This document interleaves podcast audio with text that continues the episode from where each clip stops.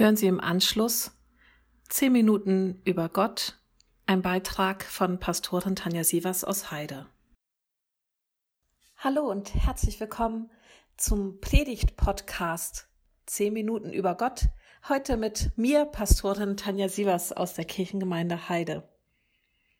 Ich habe mir überlegt, ich möchte gern heute so ein, zwei Gedanken loswerden zum Predigtext Der verlorene Sohn.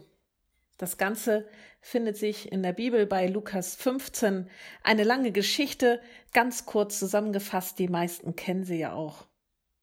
Es sind zwei Söhne, der eine möchte sein Erbteil ausgezahlt haben, verprasst es wie wild, haust nachher bei den Säuen im Stall, weil er nichts mehr hat und sagt für sich, ich gehe wieder zurück.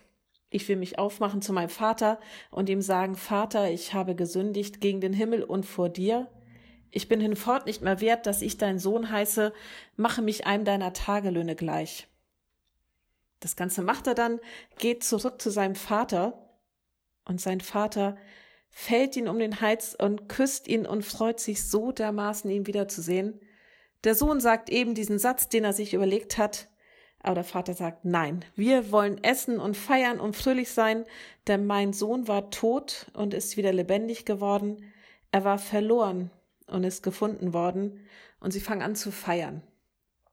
In dem Moment kommt aber der andere Sohn nach Hause vom Feld und ist stinkensauer, als er sieht, was für ein Aufwand getrieben wird für eben den anderen Sohn.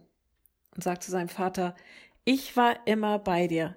Ich habe immer für dich gearbeitet. Ich habe dein Gebot nie übertreten. Du hast mir nie auch nur mal einfach einen Bock geschlachtet, dass ich mit meinen Freunden fröhlich wäre. Und jetzt kommt dieser andere, der alles verprasst hat, und für den hast du das gemästete Kalb geschlachtet. Völlig ohne Verständnis steht er vor dem Vater, und der Vater sagt, du bist doch immer bei mir. Alles, was mein ist, das ist dein. Sei doch einfach fröhlich und sei guten Mutes und freudig, denn dein Bruder war tot und ist wieder lebendig geworden, er war verloren und ist wiedergefunden. Das so ganz in Kürze, dieser Text aus dem Lukas-Evangelium, der so bekannt ist. Und ein, zwei Gedanken dazu.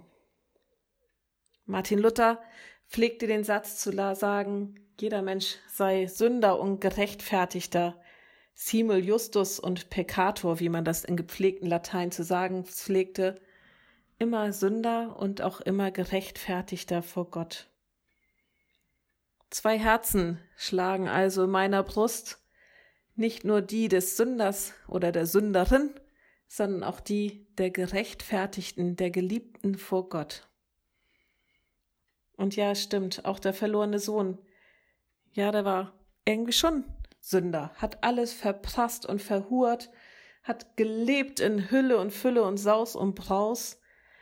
Aber in diesem Moment, als er feststellt, ich habe da was falsch gemacht, ich habe es so richtig mal verbockt, ich will zu meinem Vater gehen und ihn um Verzeihung bitten.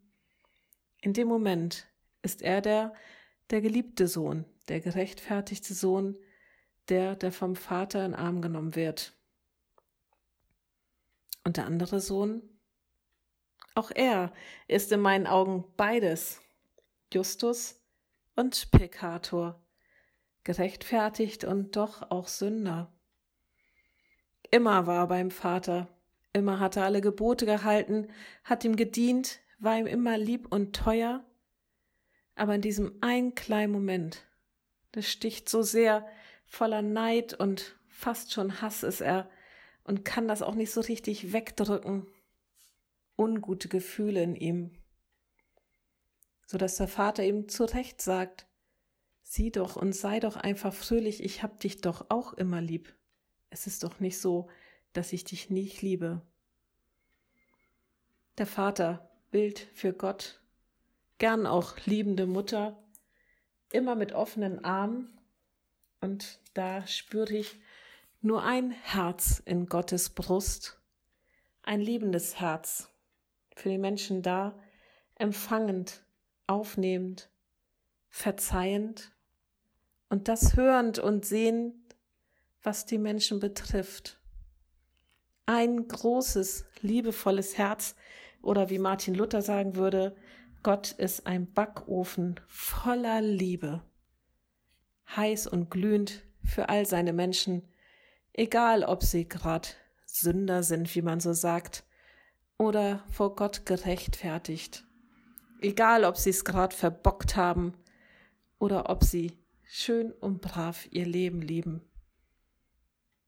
Alle schließt Gott in sein Herz, denn ein Herz schlägt in seiner Brust, eins voller Liebe. Amen.